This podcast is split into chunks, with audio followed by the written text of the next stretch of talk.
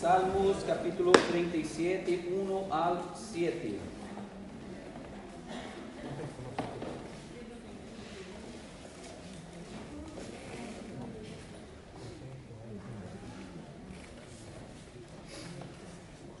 Ok. La palabra del Señor nos dice así, no te irrites a causa de los impíos, ni envidies a los que cometen injusticia, injusticias, porque pronto se marchitan como la hierba, pronto se secan como el verdor del pasto. Confía en el Señor y haz el bien, establecete en la tierra y mantente fiel. Deleítate en el Señor y Él te concederá los deseos de tu corazón. Encomienda al Señor tu camino, confía en Él y Él actuará. Hará que tu justicia resplandezca como el alba, tu justa causa como el sol de, mediodía. Guarda silencio ante el Señor y espera en Él con paciencia. No te irrites ante el éxito de otros, de los que maquinan planes malvados. Aleluya. Esta es la palabra del Señor. Hermanos queridos, nosotros en los dos últimos sermones hablamos sobre ah, nuestra real necesidad. La principal necesidad del hombre es Dios, ¿no es así? Vimos esto en Salmo 127. Terminamos este sermón hablando que si Dios es nuestra principal necesidad, necesitamos el camino para llegarnos, llegarnos a Él. ¿ya? Y nosotros entonces en el sermón siguiente vimos que ese camino es Jesús. Él es la puerta, Él es el buen pastor, Él es aquel que nos da libre acceso a la presencia de Dios. Es Él que nos guía por los verdes pastos como el buen pastor, ya que cuida sus ovejas. Y los buenos pastos no están en otro lugar, sino solamente ¿dónde? En el Señor. Solamente en el Señor. Cuando lees el Salmo 23, es cierto que el Salmo 23 está apuntando hacia Cristo Jesús como el supremo pastor. Pero no podemos desconsiderar que David cuando lo escribe, el salmista ahí nos está apuntando hacia Dios. Entonces al hablar sobre Dios como el supremo pastor, no podemos desconsiderar que más adelante Cristo habla, yo soy este Dios que es el pastor, yo soy el Dios que se encarnó, que se hizo presente en medio a usted, yo soy el Dios que los guía hacia el Padre, en donde tenemos pastos verdes. ¿Están entendiendo esto? Entonces, al mismo tiempo que estamos llamando a Cristo de pastor, no podemos olvidar que también el Padre es nuestro pastor. Porque cuando David lo escribe, está mirando el Señor como aquel que está con él en toda y cualquier situación, aún en valles de tinieblas. ¿Están entendiendo esto? Entonces, es importante. Y terminamos hablando de la vida plena, como de hecho esta, esta vida abundante, como esta plenitud de la presencia de Dios en nosotros que dá sentido a nosso existir. Esta vida en el Señor que nos permite vivir abundantemente aún en medio a tantas adversidades de vida, porque Cristo es quien nos proporciona esto. Él vino para dar vida y vida en abundancia. ¿No es así? Una vida abundante. El ser humano tiene un gran problema que parte desde el principio, cuando es tentado por Satanás. Y Satanás lo que propone es que el hombre sea Dios de sí mismo. Porque él habla, si tú comes del árbol del conocimiento del bien y del mal, serás como Dios. Y si tú eres Dios, ya no necesitas más a el, y el ser humano uh, entra en esta, en esta uh, uh, esquizofrenia en busca de esta divinidad propia. Yo soy Dios de mí mismo. Y vemos al hombre a lo largo de la historia en búsqueda por ser Dios en lugar de Dios. Un ser independiente, un ser autónomo, un ser que no necesita a nadie, un ser que puede guiar su propia vida por su propia cuenta. Pero cada vez que el hombre sigue este camino, se topa con la pared, de la pared, ¿no es verdad? Se, toca con la, se topa con la frustración, porque uno, por más que intente, no encuentra en sí mismo toda la suficiencia, porque uno no es suficiente. Suficiente es solamente Dios, porque solo Él es un ser independiente, no depende de nada y no depende de nadie. pero esta a realidad permeia a vida del ser humano en todo tiempo, incluso de cristianos. Cristianos que aún afirmando Dios, entendiendo quién es Dios, actúa como si fueran dioses de sí mismos.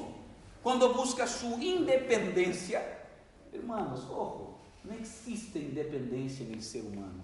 El ser humano es un ser siempre dependiente, porque es insuficiente en sí mismo.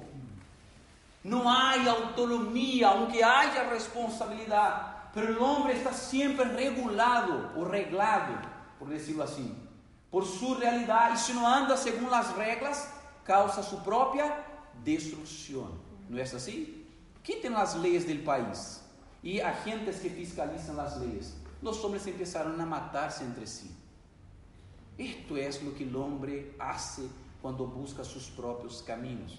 Esto porque el hombre no es un ser autónomo y no puede ejercer esta autonomía, porque la única cosa que va a hacer es autodestruirse.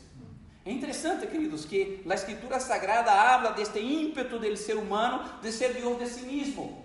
O quando muitos creyendo que há a possibilidade de divinidade, crea dioses según su imagen.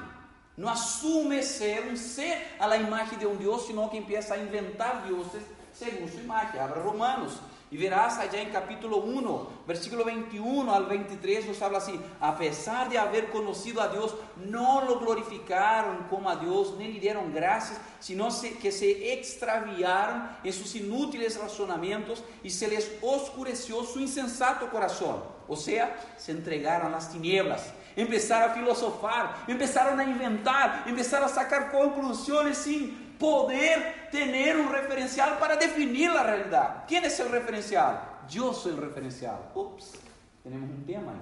¿Cómo puedo ser referencial de la realidad si ni siquiera me conozco a mí mismo? Acuérdense, queridos hermanos, cuando Pedro dijo, Señor, yo jamás te abandonaré. El propio David, un hombre que siguió la presencia del Señor, honrando al Señor, peleó contra osos, peleó contra leones, peleó contra Goliat, pero foi vencido por uma mulher. Não é verdade? E aí tu pensas nesse David, não, minha vida espiritual está yendo bem, codo a codo com o Senhor, pero quando cai em pecado, te vas a Salmo 139 e temos uma declaração fantástica. Senhor, tu sabes todas as coisas. Tu me conoces por dentro, por fuera, por arriba, por abajo eh, mi pasado, mi presente, mi futuro, tú tienes mi vida en tus manos. Si yo te digo que ama a mis enemigos, Señor, estoy ignorando este conocimiento que es maravilloso, demasiado maravilloso para mí, Señor, maravilloso para mí. Pero odio a mis enemigos. Ahora lo que te pido, Señor, es tú conoces mi corazón. Por esto sondea mi corazón, mira hacia dentro de mí, mira si hay algo malo, Señor, y me guía por el camino eterno. David reconociendo. Entonces, que es un ser eh, cambiante. Un ser que hoy está aquí, mañana puede cambiar. Diferente a nuestro Dios. Un Dios que es inmutable. Un Dios que es eterno. Un Dios que es independiente. Un ser en quien podemos nosotros confiar porque Él es Dios. Ahí el hombre habla, yo soy la referencia de la realidad. El hombre no logra conocer ni siquiera el universo, la creación. ¿Quién dirá a sí mismo, hermanos queridos? El hombre se sorprende cada día consigo mismo, entonces no puede ser una referencia absoluta para la comprensión de la realidad. Todo conocimiento humano son razonamientos inútiles, se toma al propio ser humano como referencia. ¿Están entendiendo esto? Esto es lo que Pablo está hablando aquí. Y por el hecho de que los hombres se entregaron estos inútiles razonamientos, ellos se tornaram insensatos. Versículo 22 habla, aunque afirmaban ser sabios, se volvieron necios y cambiaron la gloria del Dios inmortal por imágenes que eran réplicas del hombre mortal, de las aves, de los cuadrúpedos y de los reptiles, es lo que nos dice Pablo.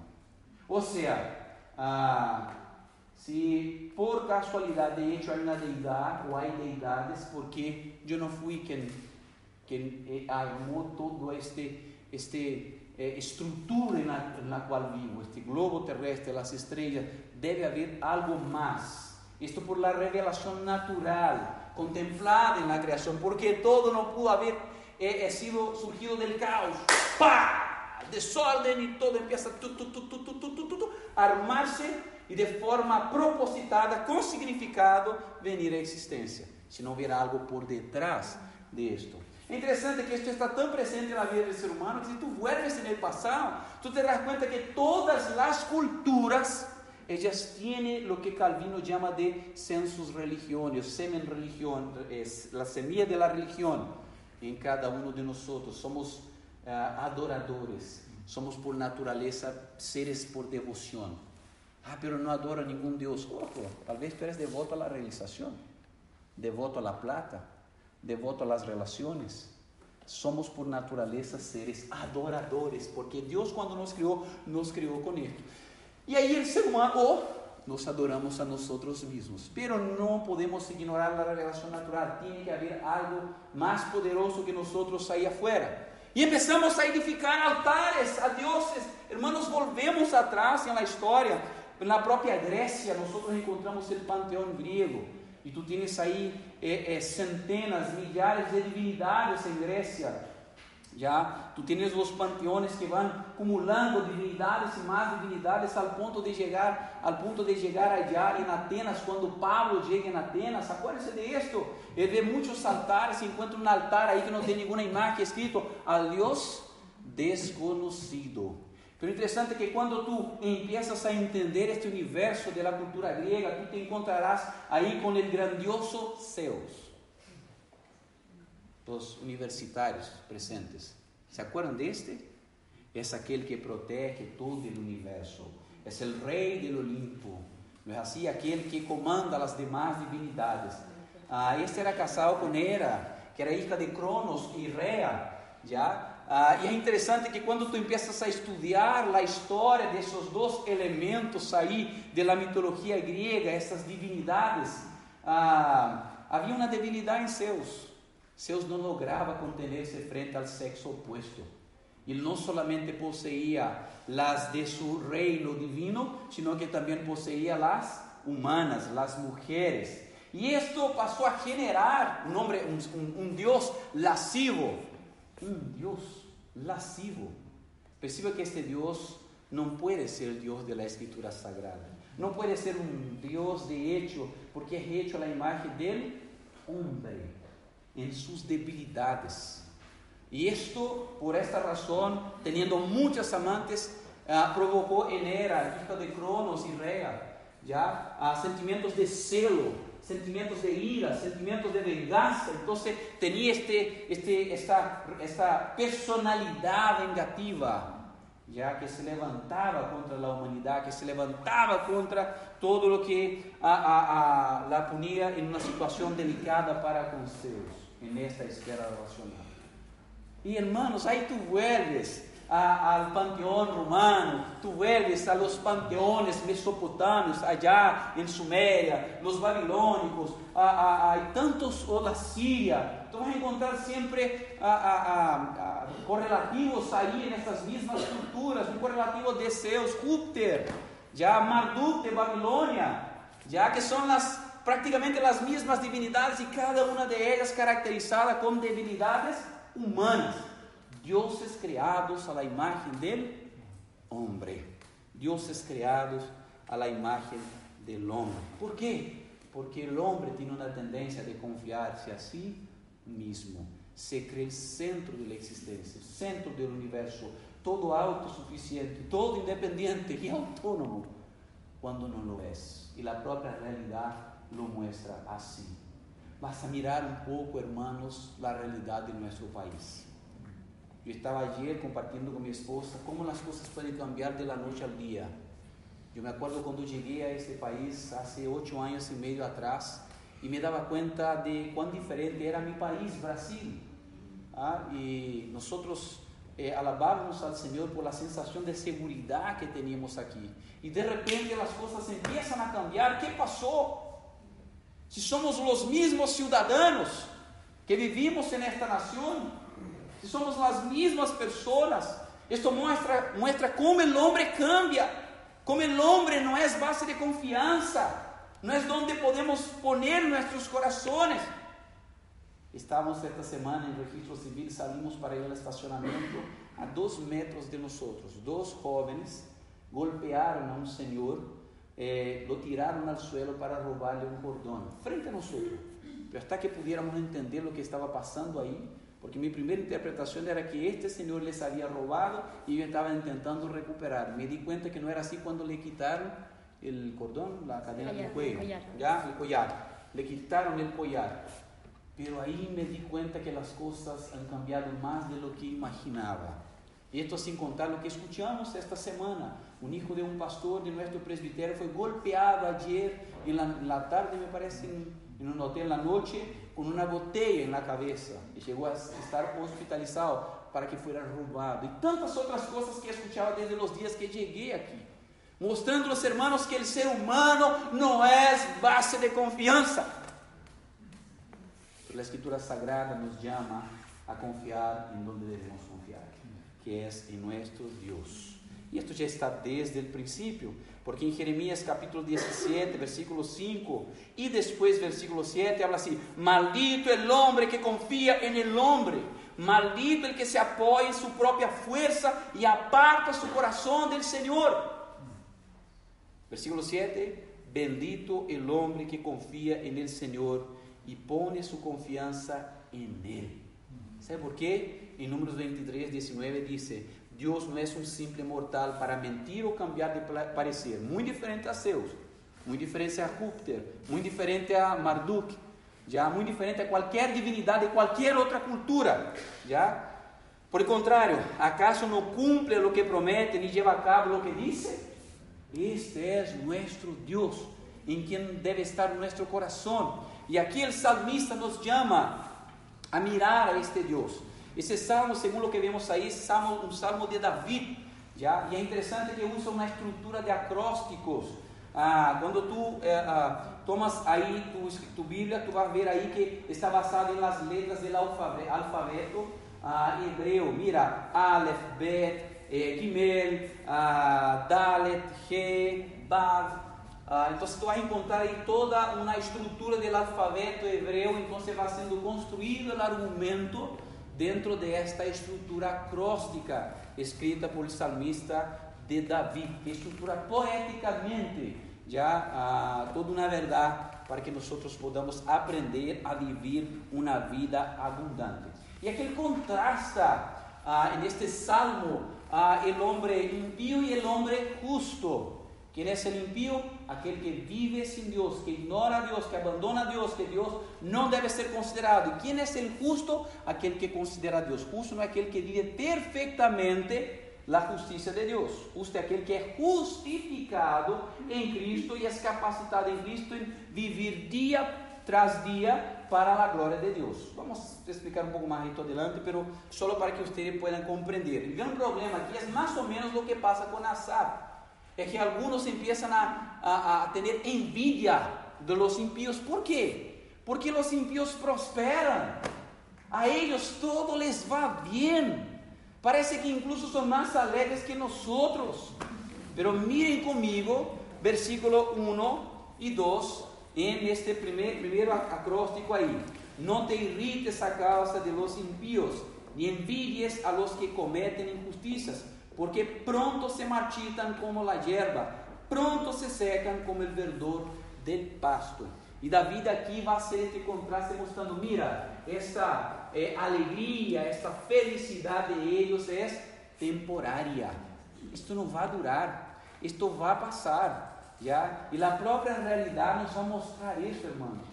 Queridos, se empiezas a investigar los más ricos del mundo, los más famosos del mundo, los más exitosos del mundo, la gran mayoría de ellos son personas depresivas, personas que intentan suicidio. Vean los famosos, aquellos que están en el ápice de la fama. Generalmente, mira la historia de Hollywood.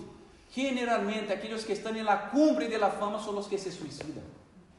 Son los que se quitan la propia vida. São os que se entregam ao uso de las drogas, são aqueles que eh, eh, não logram sostener uma relação saudável em seu matrimônio, que têm hijos, que têm a vida completamente destruída, pero não são felizes porque são famosos, são ricos, que é o que les falta. les falta todo, les falta Dios, les falta Dios.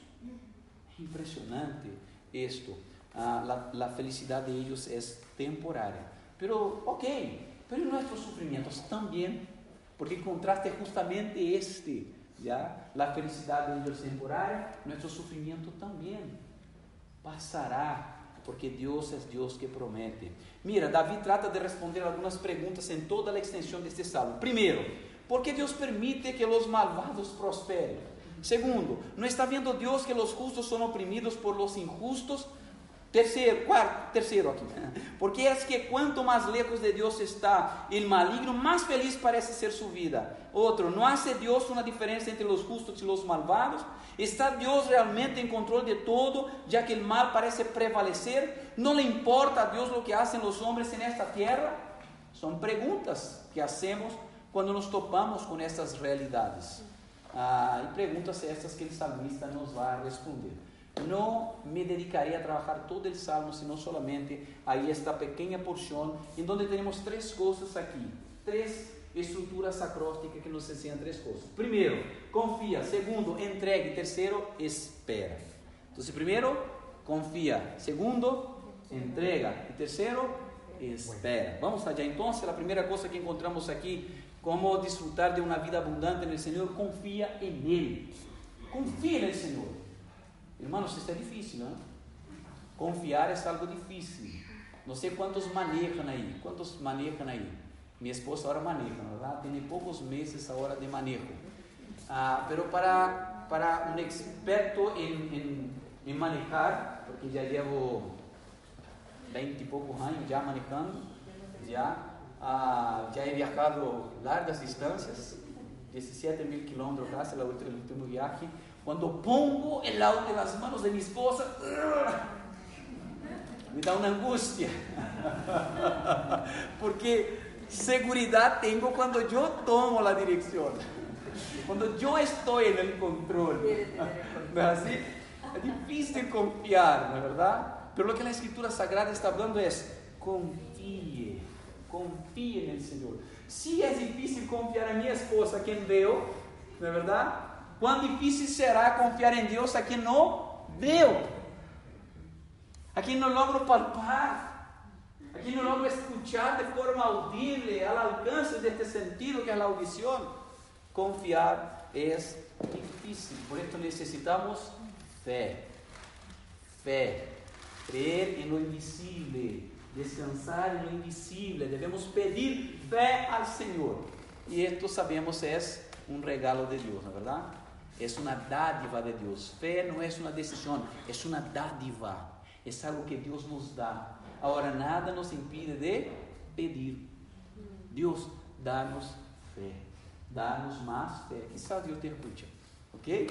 Pero ore y pida al Señor, dame fe, quiero creer en ti. Y hay muchas personas, hay muchos testimonios, a lo largo, de, la, de, nuestra realidad de la historia que no viven para el Señor, no creen en Dios, pero si existe, por favor, permítame creer en ti. Y pasa, y pasa. Y Dios le arrebata el corazón. Ya, y es tomado por esa certeza de que Dios es real, es un Dios personal, es un Dios vivo y verdadero. La pregunta que debemos hacer aquí es, ¿cómo demuestro mi confianza en el Señor? ¿Cómo demuestro mi confianza en el Señor? Esta es una pregunta que te hago a ti, que seguro ya hablaste un millón de veces, yo confío en Dios. La pregunta es, ¿cómo confiar en el Señor? ¿Cómo demuestro mi confianza en el Señor? Observen conmigo, versículo 3, confía en el Señor y haz el bien, establecete en la tierra y mantente fiel, deleítate en el Señor y Él te concederá los deseos de tu corazón. Él te concederá los deseos de tu corazón. Entonces tenemos algunas cosas, cuatro, tomando la estructura acróstica. Primero, haz el bien. Pero ¿qué es el bien? Esta es una buena pregunta. ¿Qué es hacer el bien? Ya te pregunto a ti, piénsalo, ¿qué es hacer el bien? ¿Ya? Ah, es interesante que él parte a un segundo punto. Él habla, establece en la tierra, o habita en la tierra, o habitando en la tierra. En otras palabras, este bien tiene un lugar a donde ser ejercido. ¿Dónde? En la tierra, en donde nosotros vivimos. Aquí durante este tiempo entre la, nuestra venida a esta tierra, el momento que salgamos de aquí. E aí vem uma terceira ideia este texto, ah, quando aqui nos diz e mantente fiel. Aqui, segundo os estudiosos e analisando o hebreu, ah, temos algumas possíveis traduções, que pode ser o seguinte: alimentate de la verdade, porque o fiel em hebreu suena mais a verdade, por isso que tu, quando tu lees a versão Reina Valera, tu vas encontrar aí, alimentate já de la verdade ou de los pastos ya del Señor, pero uh, sustituyendo el concepto de mantente, ¿ok? Aliméntate. Por esto las versiones van a ver esta alternancia. O apaciéntate en la verdad. O también puede ser sigue la verdad. Ya uh, analizando ahí algunos comentaristas estudiosos del hebreo, parece apuntar más hacia este concepto. Haz el bien mientras estés en la tierra, ya siguiendo la verdade. Já empiezo a descobrir o que é hacer el bien. O que é hacer el bien, hermanos? É buscar vivir uma vida dentro de los límites dados por la Escritura Sagrada, em todas as esferas de nossa vida. Se el hijo escuchar al padre, quando el padre habla assim, hijo, não vaya hasta este punto, porque há um perro aí, este perro te vai morder. Se el hijo escucha al padre, que vai passar com ele? nada. Pero si él no escucha al Padre y sigue esta dirección, ¿qué puede pasar con él? Esta semana pasada, ahora, eh, un pastor Néstor, estuvimos en casa de pastor Craig, ah, en una reunión del ejecutivo del presbiterio y uno de los perros lo mordió. Y chuta, me dio pena porque pasó todo el día y duele. Una mordidura, una mordidura de perro duele, duele mucho. Yo ya sufrí. ¿Cuántos ya sufrieron mordidura ahí? ¿Cierto? ¿Sí? Nunca, un perro nunca te mordió, duele, duele, ¿no es verdad? Entonces, eh, es interesante que el pastor Craig había advertido, estos perros muerden. Pero él intentó jugar con el perro y el perro lo mordió. Entonces Dios nos da límites. Y sabemos que si nos mantenemos dentro de los límites de la verdad divina, estaremos bien viviremos lo mejor, estaremos seguros, no hay seguridad sino solamente dentro de los límites establecidos por Dios. Ahora, si el texto nos habla de hacer bien, viviendo en esta tierra, alimentándote de la verdad, da lo mismo. Porque lo que Él nos está llamando es que solo podemos hacer el bien si nos alimentamos día tras día con la verdad de Dios. Con este alimento que solo Dios puede darnos. Hermanos, se el hombre se mantuviera dentro de los límites de Dios, nunca se divorciaría. ¿Por qué? Porque primero, su esposa sería sumisa y con gusto. ¿Ya? ¿Por qué? Porque la ama como Cristo amó a la iglesia y lo haría con gusto también. ¿Y sabe qué resultaría de esta relación? Una relación segura, bendecida, de vinos nuevos siendo renovados día tras día. Entonces divorcio no sería un tema para la vida de uno. No macule el, el, el lecho en donde ustedes duermen, porque el matrimonio es una bendición divina. Mira la escritura, los límites de Dios. Y vivirás vida abundante. Pero para esto, primero, y ahí viene la cuarta cosa aquí, la confianza. ¿Cómo puedo demostrar la confianza en el Señor? Deleítate en Él. Primero tú tienes que deleitarte en el Señor. Deleítate en el Señor. ¿Ya?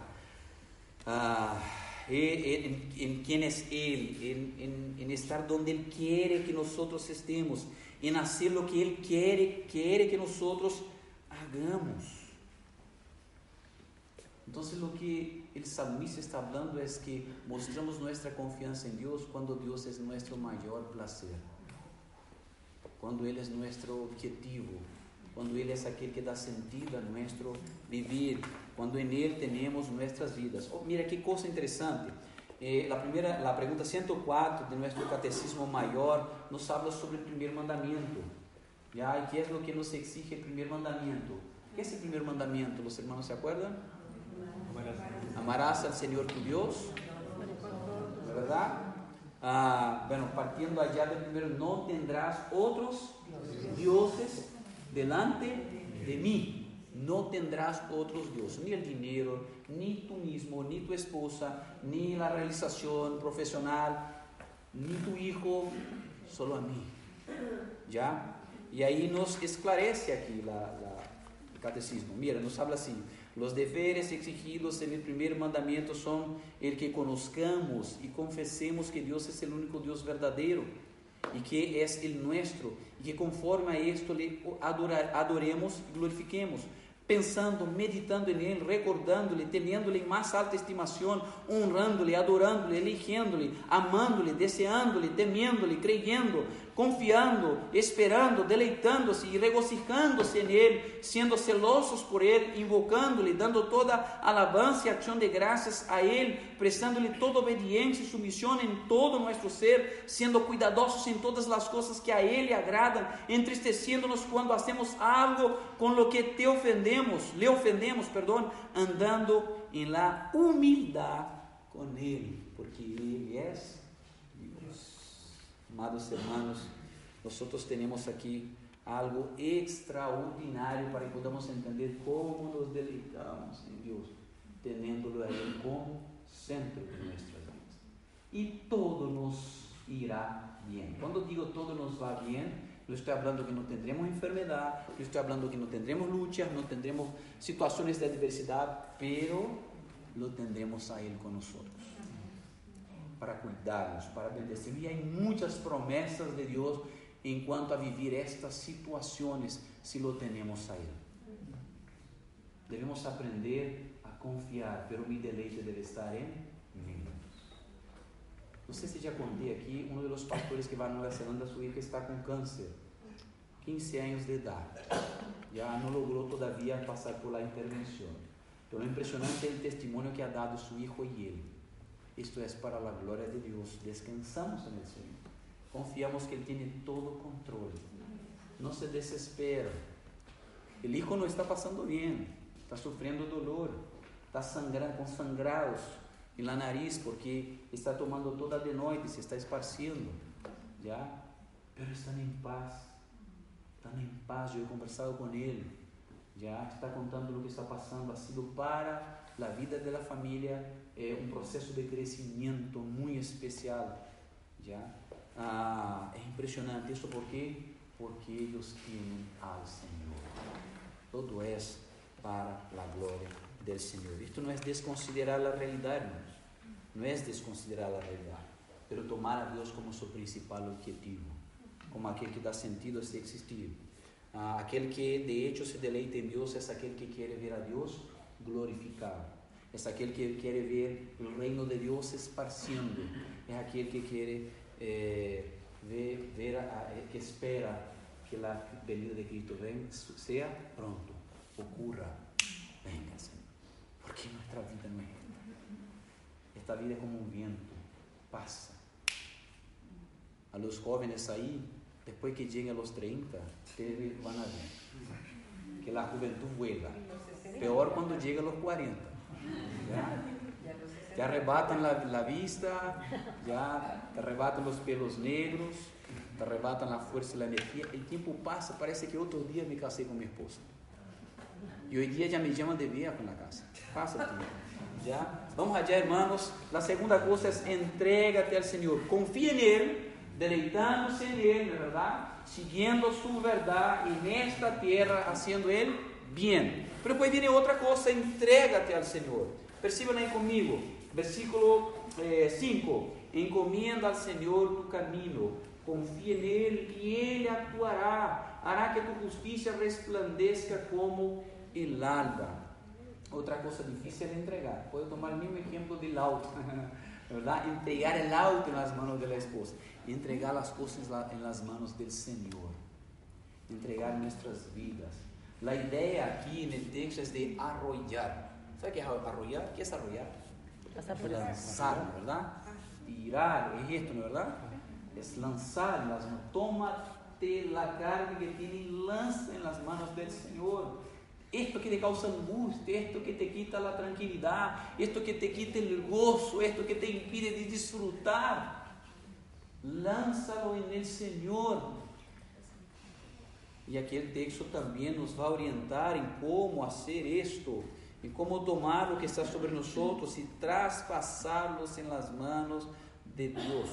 Si había alguien que se entendía muy bien esto, era David, queridos hermanos. David tuvo muchas experiencias y Dios nos muestra que podemos de hecho entregarle a Él, que Él tiene el control de todas las circunstancias.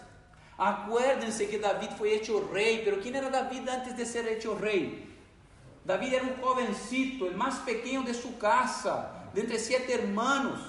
Cuando ah, Samuel va a su casa para poder eh, eh, buscar aquel que Dios quería para ser rey, David era aquel que tenía la menor, que tenía menos posibilidad de ser rey en Israel. El más chiquitito, no tenía ni siquiera estructura física, con imponencia, como era el gran rey Saúl, cuando fue visto por primera vez en su belleza, en su grandeza, en su glamour. David.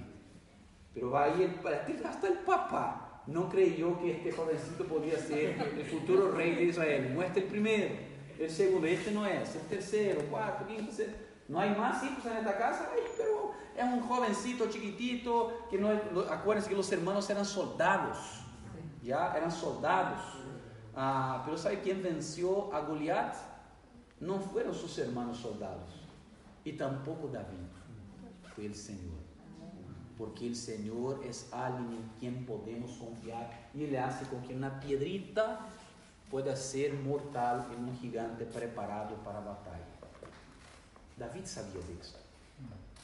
Duraron, pasaron años.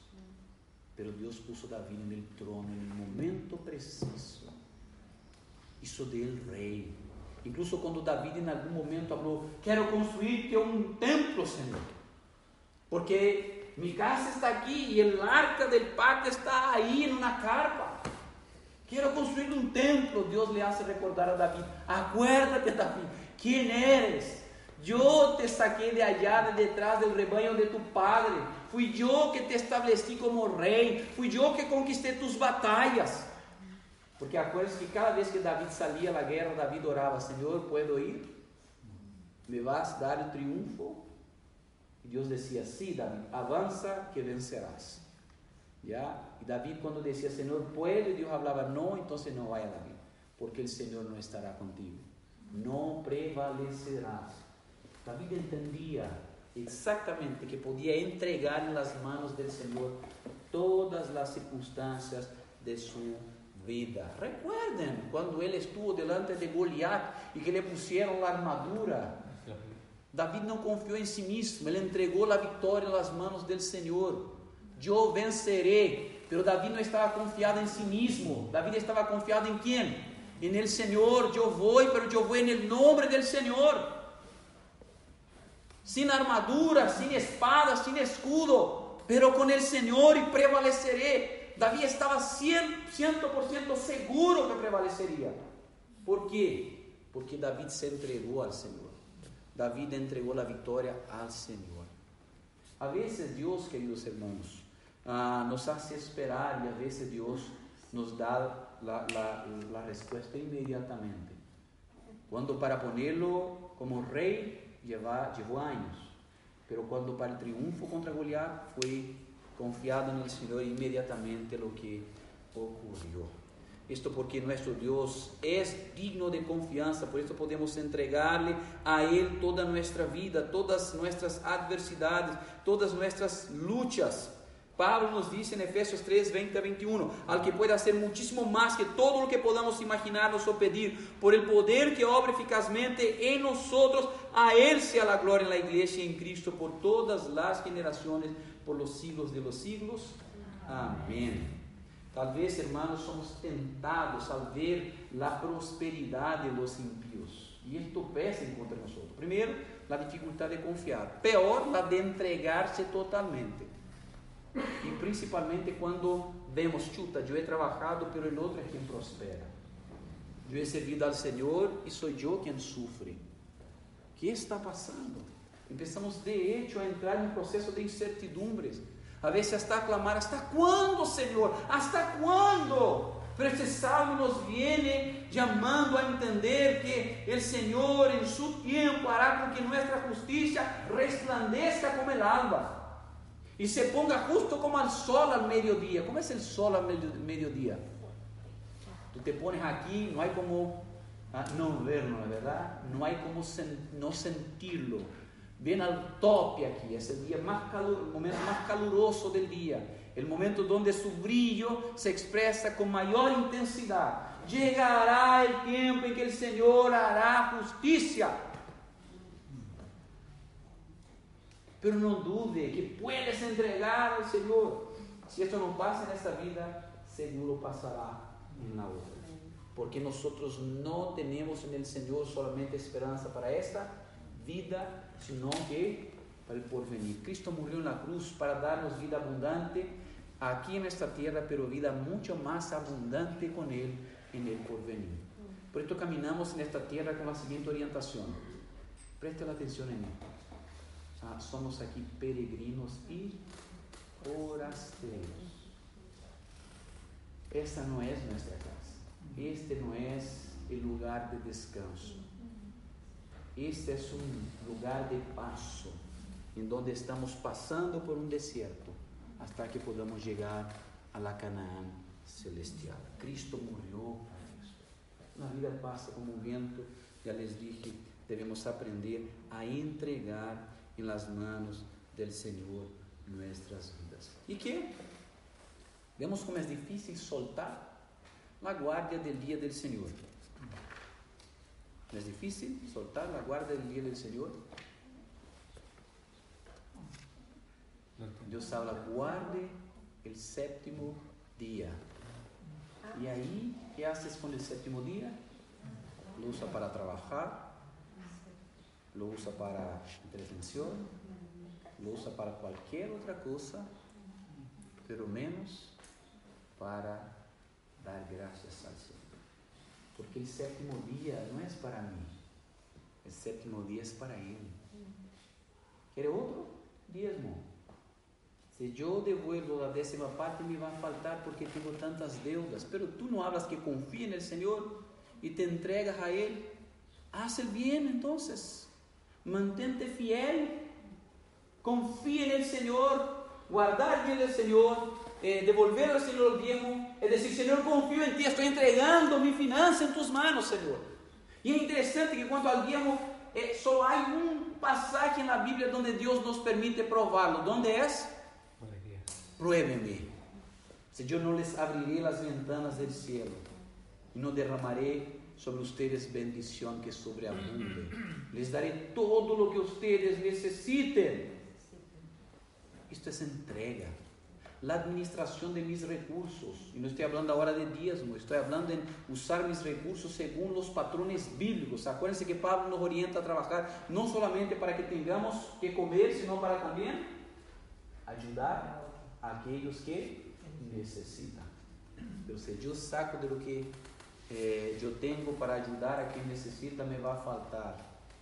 Hermanos queridos, tengo un sermón que predicaré del primer fin de semana de abril eh, de Eliseo, de Eliseo, Elías, perdón.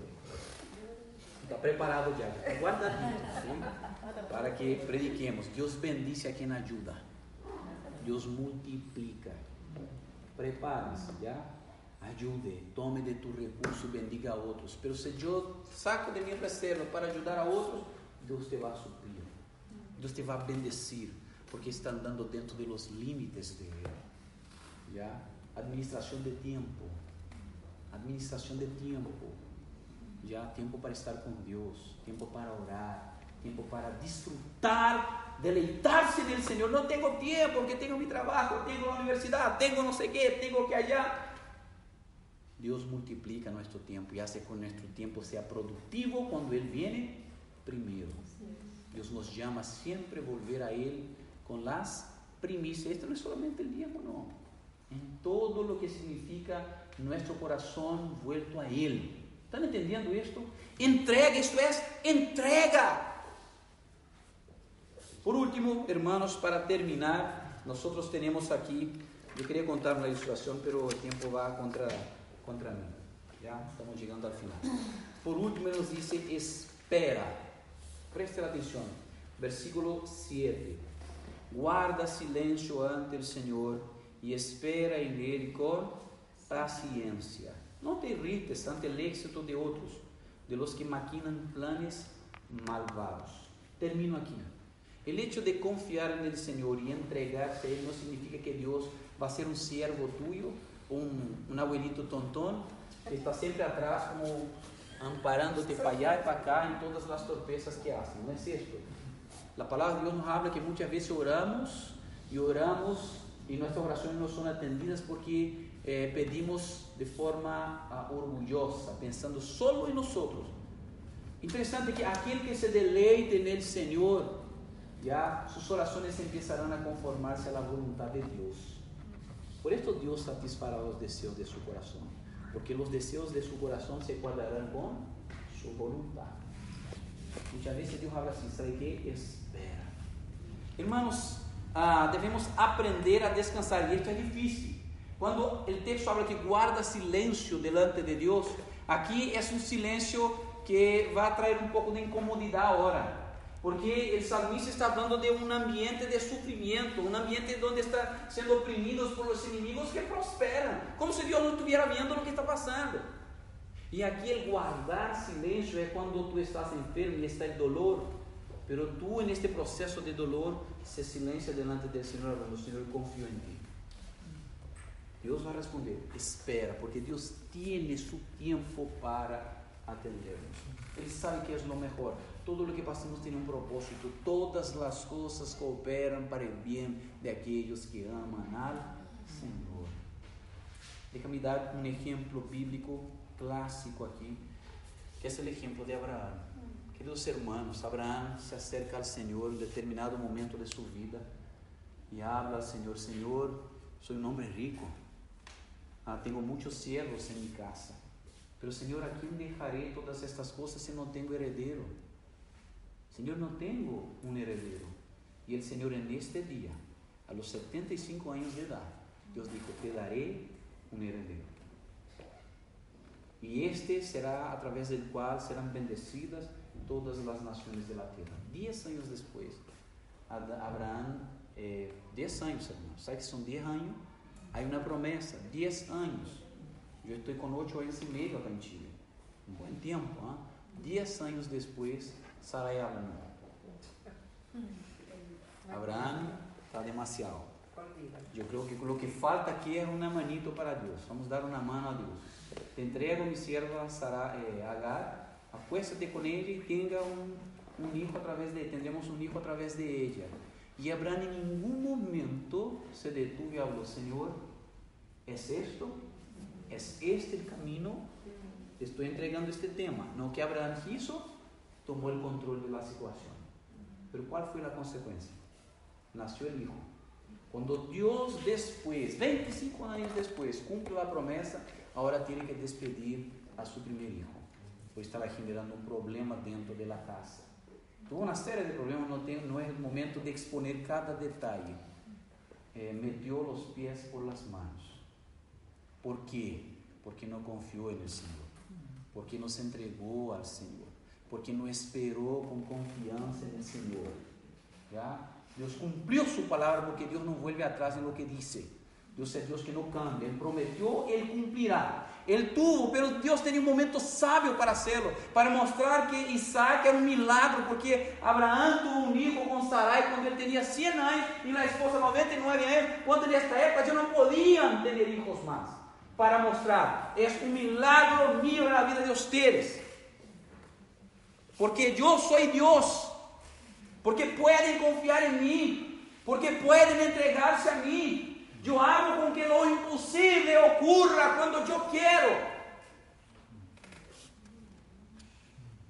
Confíe, entregue, espere, porque Deus sempre cumple sus promesas.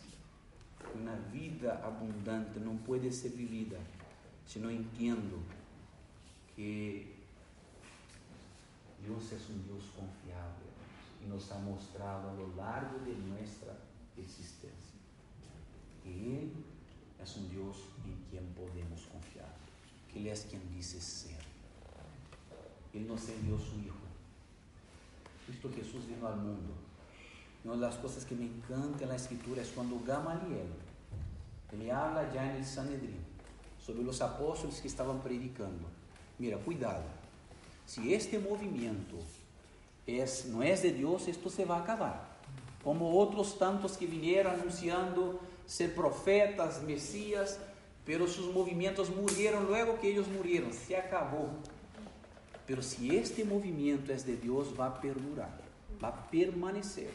Y ahí no estaremos luchando contra hombres, sino contra Dios. Poco más de dos mil años después, estamos aquí y este movimiento es creciente, está creciendo sobre la faz de la tierra. Aquel hombrecito en Nazaret, de una familia pobre, de un lugar de donde no podía salir nada bueno, ya, un hombre que vino con un mensaje raro, no era aquel que vino para imponerse contra un imperio, sino para traer un mensaje de salvación.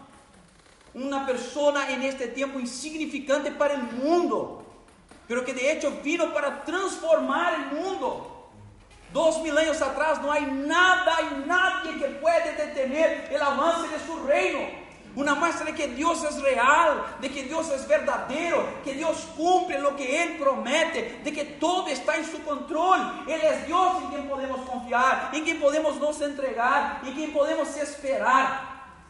Cristo Jesús prometió que volverá y volverá. Y nosotros en este día, jubilosos en la presencia del Señor, conforme Pablo nos dice, seremos vistos tal como realmente somos. Si esta justicia nos evidencia en esta vida, en el gran día del Señor, ahí esta justicia ya será como sol al mediodía. Pero ojo, tómate a Cristo, porque Él es la puerta, Él es el buen pastor, deleítate en Él, Señor. Deleítate en Él. Y para quienes es esto, termino aquí con esta conclusión. Mateo capítulo 5, versículo 5, nos dice, dichosos los humildes, porque recibirán la tierra como herencia. Dichosos los humildes. ¿Quiénes son los humildes? Aquellos que se dan cuenta de su insuficiencia, que dan cuenta de su dependencia, que se dan cuenta de que no son autónomos, sino que dependen de la dirección de Dios. Que Dios nos bendiga. Amém? Oremos ao Senhor.